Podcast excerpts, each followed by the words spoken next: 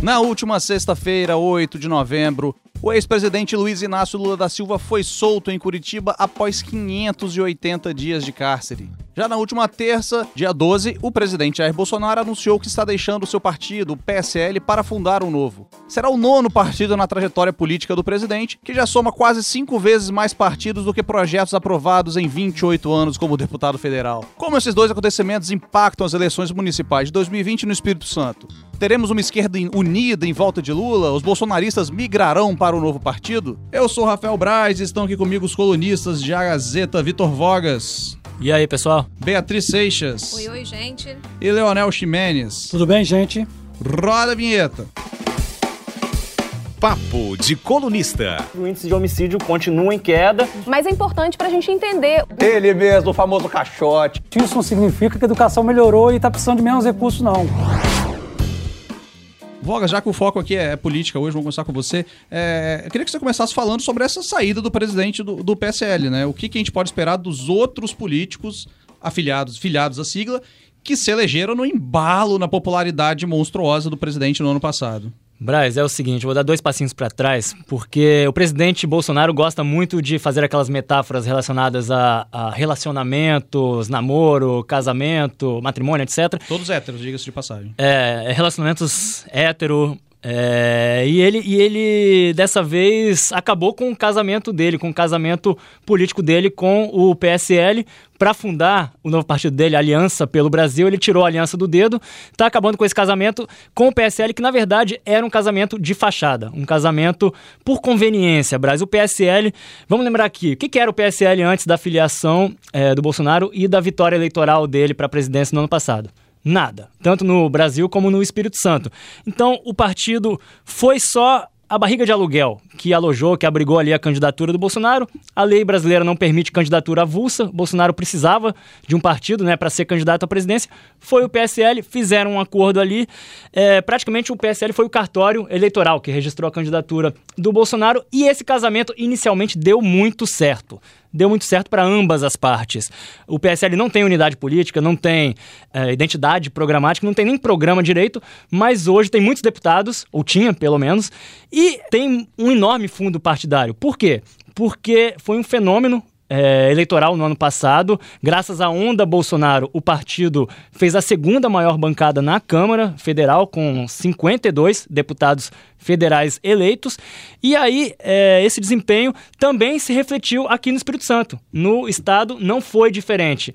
Na eleição para governo do estado, o Carlos Manato foi a grande surpresa, tendo atingido pouco mais de 27% dos votos válidos, por muito pouco, não chegou ao segundo turno. Todo mundo brinca que se tivesse mais uma semaninha aí de, de eleição, né, de processo eleitoral mesmo, podia ser que a gente tivesse um segundo turno do Manato com o Casagrande. Verdade, Bia, eu concordo e vou além. Acho que sim, se tivesse mais uma semana arrastado por essa onda Bolsonaro, o Manato teria chegado ao segundo turno contra o Renato Casagrande. E se tivesse havido esse segundo turno, Manato teria grandes chances de ganhar, de se eleger governador do Espírito Santo. Além disso, a mulher de Manato, a doutora Soraya, é, foi outra grande surpresa. Aí, não só na aba do Bolsonaro, do 17, mas do próprio marido, se elegeu deputada federal, ela que nunca havia disputado eleições. E aqui na Assembleia Legislativa, Braz, Bia, Leonel, o PSL fez de longe a maior bancada de deputados estaduais. Dos 30 uh, ah, deputados estaduais, o PSL fez quatro. Quatro, uma bancada de quatro deputados numa casa com 30 é muita coisa, principalmente considerando que a Assembleia Legislativa do Espírito Santo é toda fragmentada. Ali tem 20 partidos representados e quase todos eles têm só um deputado. O PT, por exemplo, um deputado. O PSL fez quatro. São Torino Marques, Capitão Assunção, Coronel Alexandre Quintino e o delegado Danilo Baiense. Aí, três deles, né? Um delegado, um coronel, um capitão, três deles ligados a essa área aí da segurança pública, né, refletindo até o, o perfil nacional que adquiriu o PSL. Agora, essa turma, né, os quatro deputados é, ligados ao PSL, já deram pistas vogas do que eles pretendem fazer com essa saída do, do presidente do PSL, eles vão devem Sim. seguir aí os caminhos de Bolsonaro ou são super fiéis ao partido? Aí é que tá. O Manato, que eu já citei, perdeu para governador, mas se tornou o presidente estadual do PSL. E ele funciona como esse pivô, esse ponto de referência ali, um aglutinador. E o Manato tem projeto, um projeto eleitoral ousado. No ano que vem, nesse embalo aí do bom desempenho no ano passado, o, o PSL quer eleger muitos prefeitos aqui no Espírito Santo no ano que vem. O Manato fala em eleger pelo menos 20 prefeitos aí nos 78 municípios capixabas. É uma meta ousada. Ousado, 20 de 78. 20, bem um para cada né? quatro cidades, né? Basicamente, a média. E as principais apostas de Manato, quem são hoje, aqui na Grande Vitória? Exatamente três desses quatro deputados estaduais. Então, para a Serra, é, ou na Serra, ele quer lançar Torino Marques, a prefeito da Serra. Ele quer lançar Danilo Baiense, a prefeito de Vila Velha. E quer lançar Capitão Assunção, a prefeitura de Vitória. Só que esse esse anúncio da saída de Bolsonaro muda tudo e talvez o Manato vai ter que rasgar esse roteiro eleitoral traçado por ele. Por quê? Porque esses três deputados estaduais que são pré-candidatos já falam em seguir os passos do Bolsonaro, dizem que querem sim acompanhar o presidente e migrar para esse novo partido a ser fundado por ele. O problema é o a ser fundado. Então, assim, se eles saem de qualquer maneira, eles correm é, uns riscos sérios, aí, um risco duplo, na verdade. Mas antes da gente falar desses riscos, Vogas, é, eu queria lembrar que nesta semana, inclusive, o capitão Assunção deixou bem claro, durante uma fala dele na Assembleia Legislativa, na tribuna da Assembleia Legislativa, é, dizendo que ele está com o presidente. Vale a pena a gente ouvir esse áudio que a gente separou para vocês também.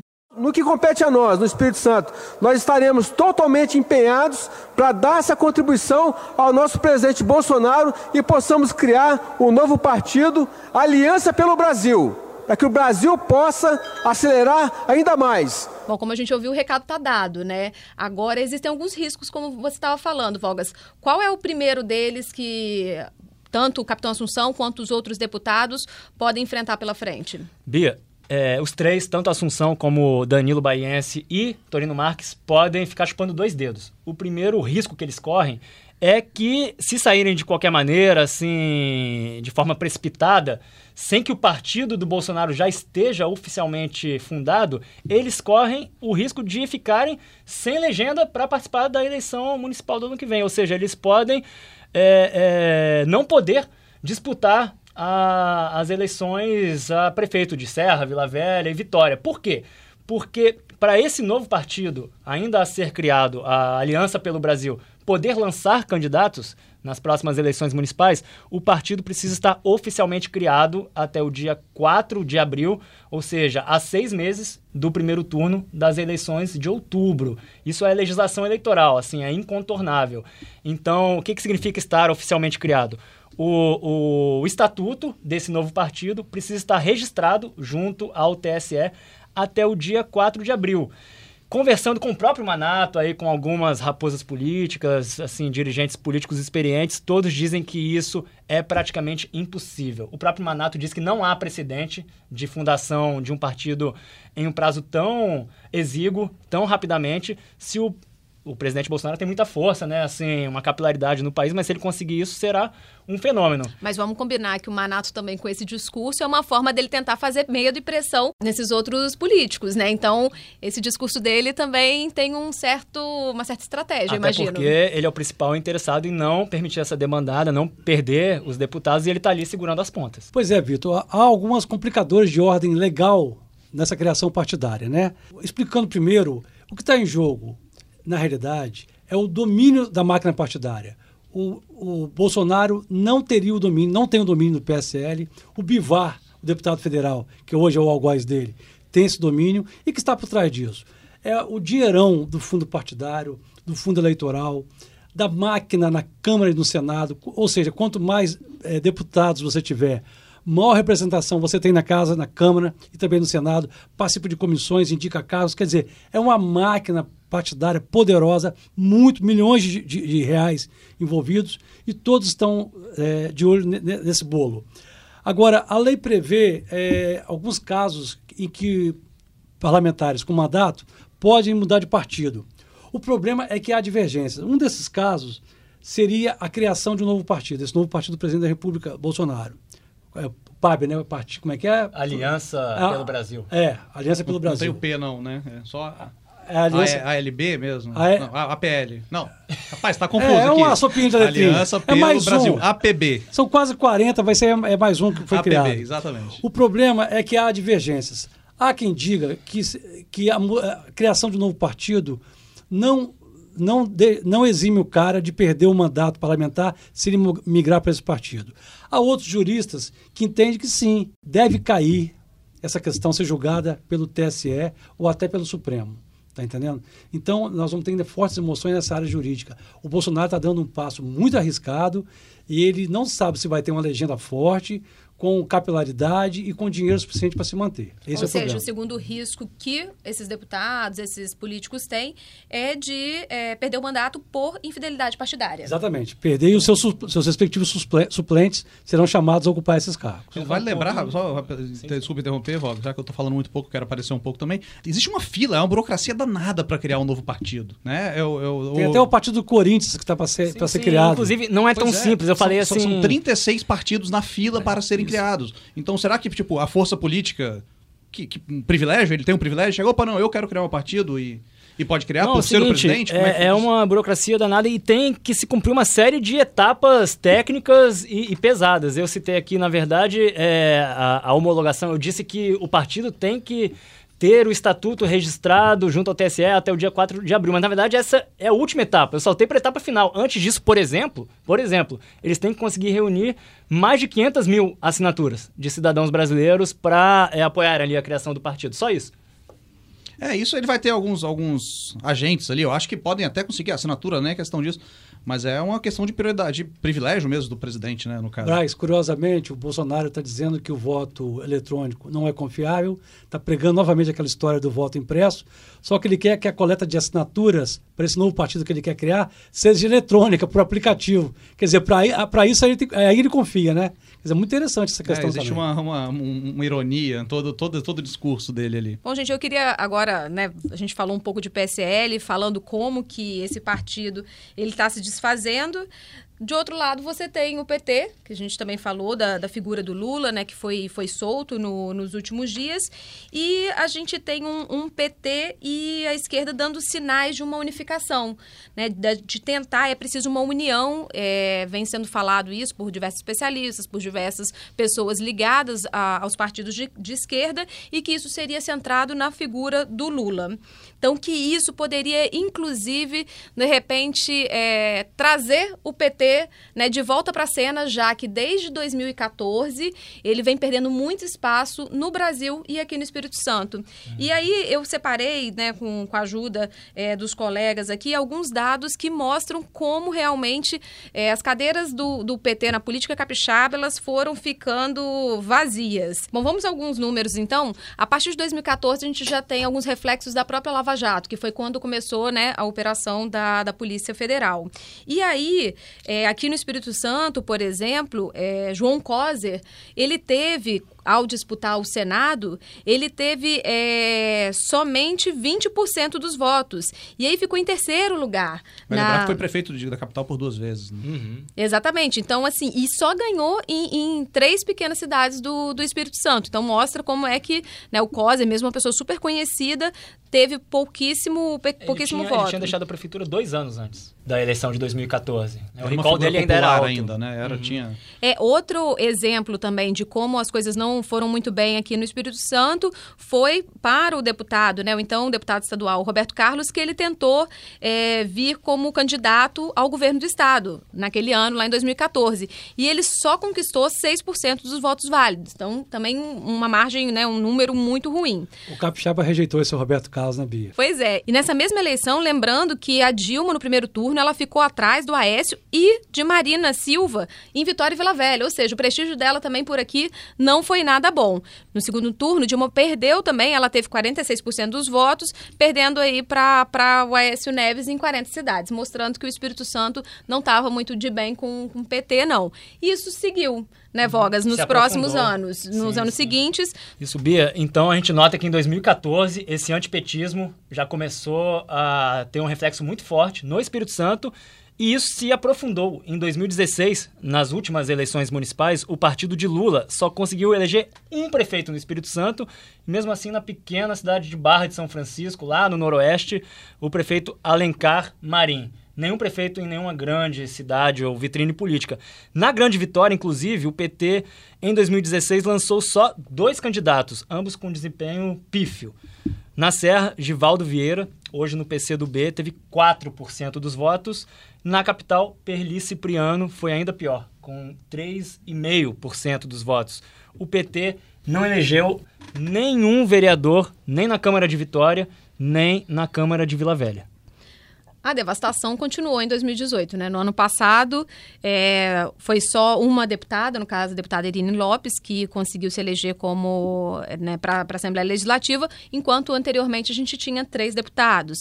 Então, é, são alguns dos números que a gente traz aqui. Também na, na eleição presidencial, acho que vale destacar é, que, o, que o Bolsonaro ele teria vencido aqui em primeiro turno. Né? Se a gente se o Espírito Santo mandasse no país inteiro, o Bolsonaro não precisaria nem ter é, chegado chegado ao segundo turno, né, contra o Haddad, como foi o, a, o pleito né, do, do ano passado. Então, e detalhe, Bolsonaro venceu em 64 cidades das 78 capixabas, mostrando, reforçando é, que o capixaba não está feliz com o PT. Ou seja, o PT, como todos os seus números, Bia, mostram, desde 2014 vem perdendo muito espaço político e eleitoral aqui no Espírito Santo. Entre os capixabas, o sentimento antipetista está muito forte e agora, é, com essa. O partido precisa se reerguer. Mas e agora? Agora tem um, e agora? Tem um turning partido... point aí, tem um plot twist. Vai rolar? Você acha que a saída Lula do Lula vai da ser prisão, capaz, né? De... Ele como voz ativa novamente ali, na, na, a figura dele é muito forte. Aí. Pois é, Braz, sim e não. Na minha opinião, é claro que em um primeiro momento, em primeira análise, essa libertação do Lula tão aguardada pela militância do PT pode ter um efeito positivo para a militância mesmo, é, no sentido de dar um novo ânimo aí àquela militância que estava desanimada. Nesta quarta eu conversei com a Irine Lopes, ela me disse exatamente isso. A militância estava exausta, estava exausta e estressada. É, por causa né, de toda a pressão, enfim.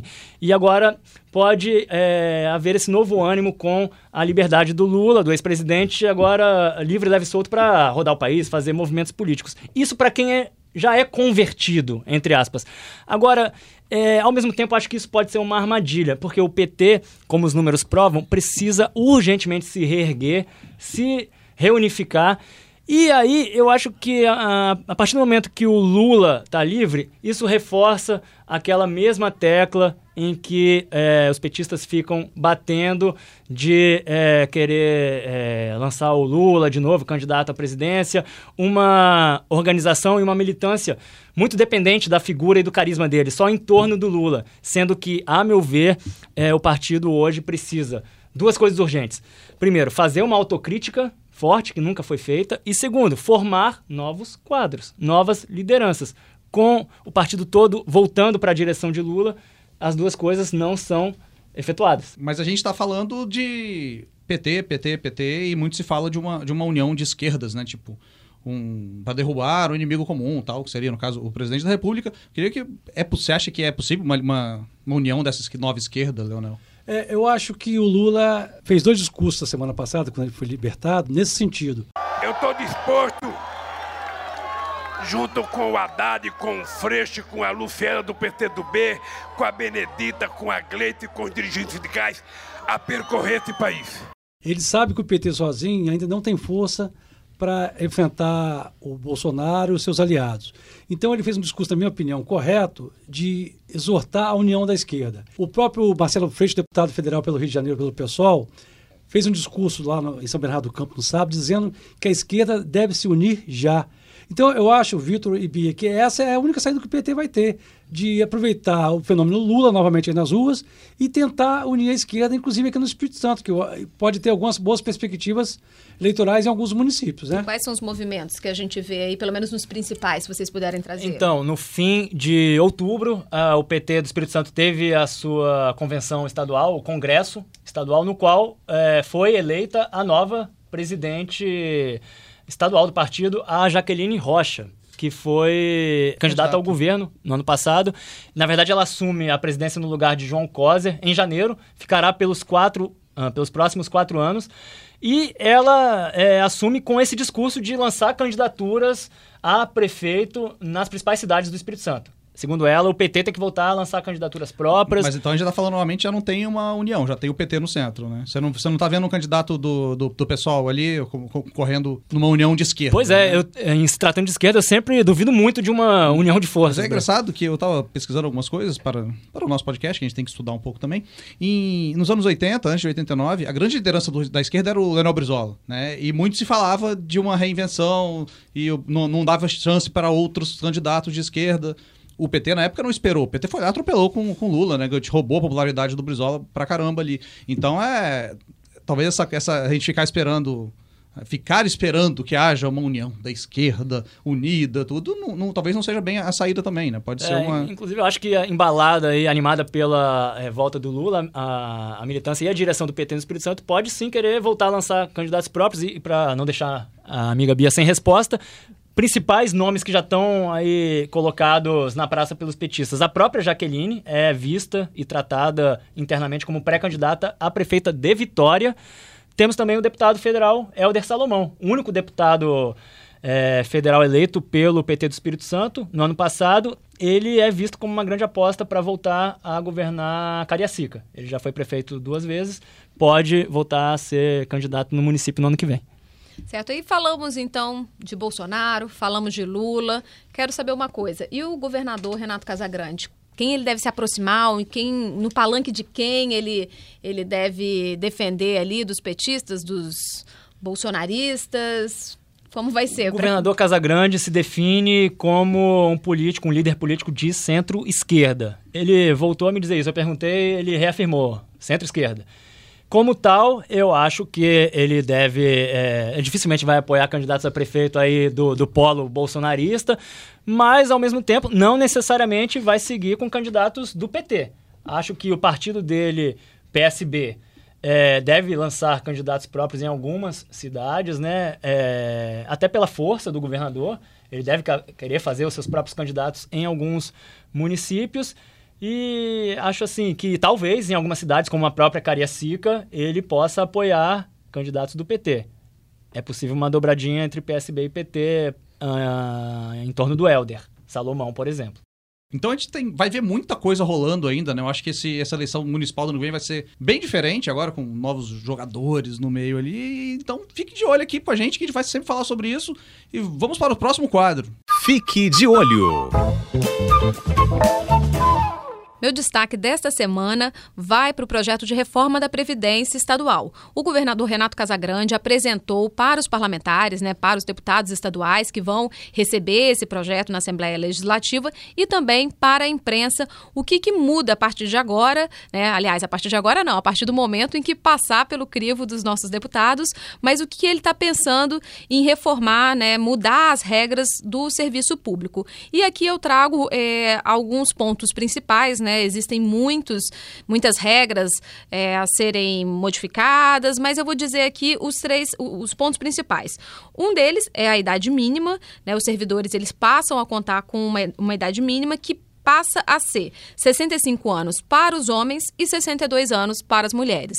Outra mudança significativa diz respeito à alíquota de contribuição dos funcionários públicos, que hoje é 11% e vai passar para 14%. Essas mudanças, inclusive, seguem o que aconteceu no âmbito nacional.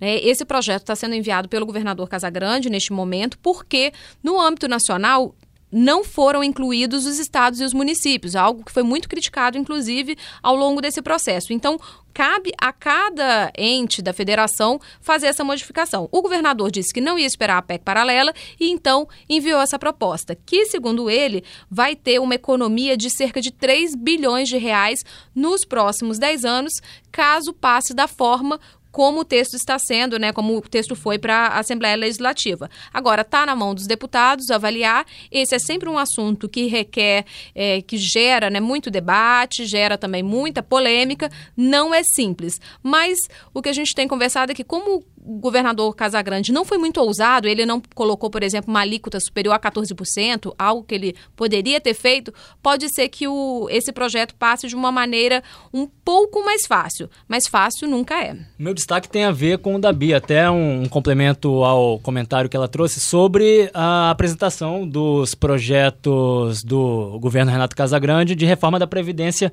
Estadual. Como é que está na Assembleia o clima político para aprovação ou não dessas matérias tão importantes? Porque a bola agora está com a Assembleia. São os deputados estaduais que vão decidir se aprovam ou não esse pacote da reforma da Previdência de Casagrande. E nesta quarta-feira, até para angariar votos, garantir apoio dos parlamentares, o governador é, realizou uma reunião, convidou todos os 30 deputados para participarem dessa reunião no Palácio Anchieta, na qual ele explicou os projetos e 23 dos 30 deputados compareceram. Para ser a PEC, pelo menos para ela ser aprovada, o governo precisa de pelo menos 18 votos. Esse quórum na reunião de 23 deputados mostra que o governo tem aí, já tem o um sinal de conseguir garantir a maioria. Chama a atenção, por outro lado, chamam a atenção os faltosos, entre eles deputados que têm se posicionado contra o governo Casagrande, aí na oposição ao governo, como Vandinho Leite, Capitão Assunção e Lorenzo Pasolini. Agora, entre os que foram, conversei com alguns, praticamente a unanimidade, o discurso já está ensaiado. Eles falam que os projetos passarão, serão aprovados, justamente porque o governo Casagrande não está inovando, que é, no teor os projetos são muito parecidos, praticamente a mesma coisa que foi aprovada no Congresso Nacional na reforma da Previdência apresentada pelo governo Bolsonaro. É, nós ficamos de olho em Jaqueline Moraes. A vice-governadora, ela participou no último fim de semana da quarta conferência estadual LGBT+. Ela fez uma revelação muito interessante. Ela disse que é evangélica, mas que além de respeitar os, os, LGBTs que trabalham com ela e os que ela conhece, diz que eles são a fonte de conhecimento permanente para ela no dia a dia. Jaqueline chegou a dizer o seguinte, que eu estou aprendendo muito com eles todos os dias. Eu achei muito interessante essa posição da vice-governadora por ser evangélica e ter uma posição tão aberta a, um segmento que tradicionalmente nem sempre os evangélicos veem com bons olhos, né? Às vezes tem até um certo preconceito. Então eu achei muito interessante essa fala da vice-governadora. Papo afiado. Vamos agora para o nosso momento de fofocas, de bastidores. Aqui eu ouvi falar que fofoca da audiência, hein? Quem é que começa? Quem é que começa? Quem é que começa? Vitor. Vogas. Beatriz Seixas, já roubei, que roubei a vez do Vogas. Meu. Vamos lá. O que, eu, o que eu trago é que recentemente é, foi adiado uma importante uma importante votação que ia acontecer no STF que podia aí é, derrubar a nossa receita, que é a votação relacionada aos royalties do petróleo. E isso pode trazer uma, um prejuízo aí de mais de um bilhão para o Espírito Santo. Ok, isso foi passado para frente, foi tirado da pauta, que esse agora é 20 de novembro, e ficou para 2020. Mas o bastidor que eu trago, que eu conversei com alguns juristas né, da, que estão envolvidos nesse debate, que conhecem bem é, o Rio de Janeiro, São Paulo, aqui no Espírito Santo, quem está trabalhando nisso. E o que todo mundo tem falado é que o Rio tem se dado por vencido nesse processo. E aí que, ao invés dele levar uma tese para o Supremo Tribunal Federal, né, mostrando a inconstitucionalidade, mostrando todas as partes que são que cabem tecnicamente no processo, o, o, o governador Witzel e né, sua equipe meio que já está jogando a toalha, se dando por vencido e está num ato de desespero. É assim que alguns juristas têm olhado o posicionamento do Rio e dizem que isso é muito ruim para o debate geral. Não só né, aí ruim para o Espírito Santo, para o próprio Rio e para São Paulo, que ficam à mercê de agentes que estão é, desesperados e não que tem sim uma, uma questão mais técnica, uma tese forte que sustente isso. Mas aqui no Espírito Santo, por exemplo, o governo continua trabalhando com, com, uma tese forte e eles dizem que não vão cair nesse, nesse mesmo erro que o Rio de Janeiro vem caindo, não. Então, pelo que você está falando, é, o Espírito Santo está solitário, está sem seus aliados mais poderosos nessa, nessa briga, né? É meio que por aí. O Rio está com aquele pires na mão, né? Tá dando, se dando por vencido, com aquela dor de cotovelo, uma certa sofrência que está rolando. Ninguém vai sofrer sozinho, todo. Mas o Espírito Santo não, não quer entrar nessa, nessa dança, não. Ele quer jogar sério. Hashtag crise. Vitor Voga, os seus bastidores aí. Falando em crise, vamos voltar aqui para crise que pode implodir o PSL no Espírito Santo, a fofoca, digo, os bastidores que eu trago, tem a ver com Carlos Manato. Já citamos aqui na nossa conversa, o atual presidente estadual do PSL está fazendo aí das tripas coração para é, convencer os seus deputados a não saírem do partido, para conter a iminente debandada. Ele conversou comigo na terça-feira à noite, logo depois do anúncio do presidente Bolsonaro de desfiliação do PSL. E aí Manato me disse que literalmente estava passando mal, que ele estava passando muito mal com toda aquela tensão, que teve a pressão dele alterada é, pico de pressão e que depois de conversar comigo na terça-feira à noite ia tomar um remédio, um remedinho para conseguir se controlar antes de controlar uh, o desembarque. Marato é médico, né? Espero que. Ele pode se automedicar ou não, não sei como é que é isso, mas Acho espero não, que ele não tenha exagerado na deveria ir ao médico também, porque, né? Mas eu acho essa que não. crise política aí não tem médico que consiga prescrever nenhuma receita. Acho que vai ser difícil e Manato vai precisar se acalmar mesmo nos próximos meses. Tá puxado. Daniel, pra gente encerrar, o que, que você traz? É uma boa notícia. A ex-deputada federal Rita Camata volta a participar de um debate público quase 11 meses depois do assassinato do seu marido, o ex-senador e ex-governador Gerson Camata. Rita vai discutir a ética na política brasileira num evento promovido pelo Sincades no próximo dia 20 em Vitória. Estarão com ela eh, o ex-senador Pedro Simão, do Rio Grande do Sul, o jornalista e âncora da CBN Milton Jung e o governador Casagrande. Isso é interessante porque a Rita publicamente já falou que está muito triste, tá deprimida com, com aquele bárbaro assassinato, né? E ela voltando a dar uma contribuição para o debate político, ela que tem tanta experiência como deputada federal, que foi, isso é muito bacana, isso vai fazer muito bem para ela e muito bem para a sociedade também, porque ela tem muito a contribuir ainda. Foi candidata a vice-presidente, né? Na, Sim, na chapa do Serra. exatamente. Então. 2002. Então é isso, meus amigos. Ó, momento da dica cultural Parasita. Estreia nesta quinta-feira. Tá cartaz lá no Cine de Jardins, em, em Jardim da Penha, em Vitória. Filmaço do coreano Jung, Bo, Jung Ho-bong. Eu sempre erro o nome dele, mas tem crítica sobre ele, a Gazeta e tem tudo. Filmaço vai estar no Oscar ano que vem, não percam, de verdade. Um filme muito relevante. Semana que vem a gente volta com mais um Papo de Colunista. Valeu! Na próxima quinta-feira tem mais Papo de Colunista em agazeta.com.br e nas principais plataformas digitais. Trabalhos técnicos Diogo Stefani. Sonoplastia Leandro Rodrigues. Edição Gabriela Martins. Editor executivo Abdo Filho. Direção geral Elaine Silva.